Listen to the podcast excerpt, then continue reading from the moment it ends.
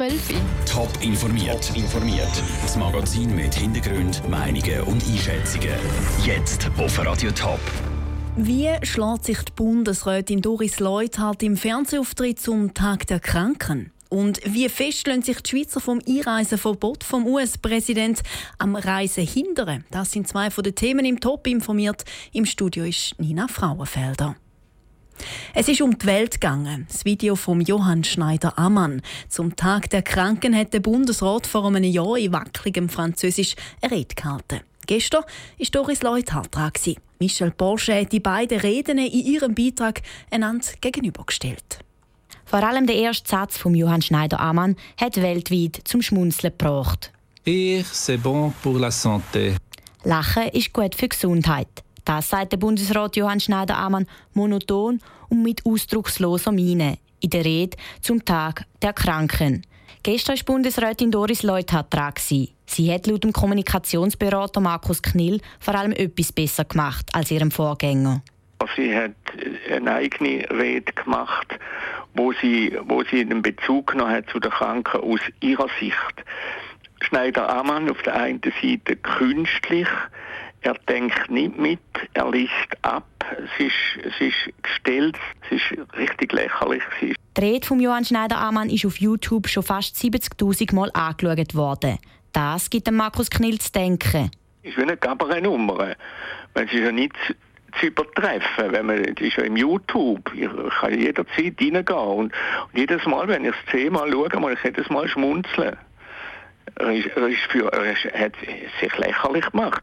Dabei sage ich das alles andere als lustig und es ginge ja um ein wichtiges Thema. Dass der Doris Leuthard ihre Rede ins Lächerliche gehen, könne ihr nicht passieren. Und Frau Leuthard hat selber bei allen Reden denkt sie mit während dem Reden. Sie ist voll da und tut da nachvollziehen, was sie sagt und tut da überzeugt sie in der Regel. Sie hat auch gute Ausstrahlung als Person. Sie kommt, sie kommt gut weg, wenn man generell schaut, in der ganzen Zeit, seit sie im Amt ist. Grundsätzlich sagen die beiden Reden laut Markus Knill wie schwarz und weiß oder plus und minus.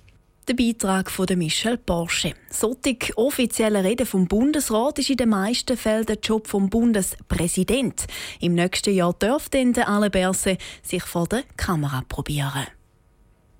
Die Schweizer Reisebüros merken keinen Abwärtstrend bei den Reisen in die USA. Eine aktuelle Studie zeigt, dass die Nachfrage nach Flügen in die USA zurückgegangen ist.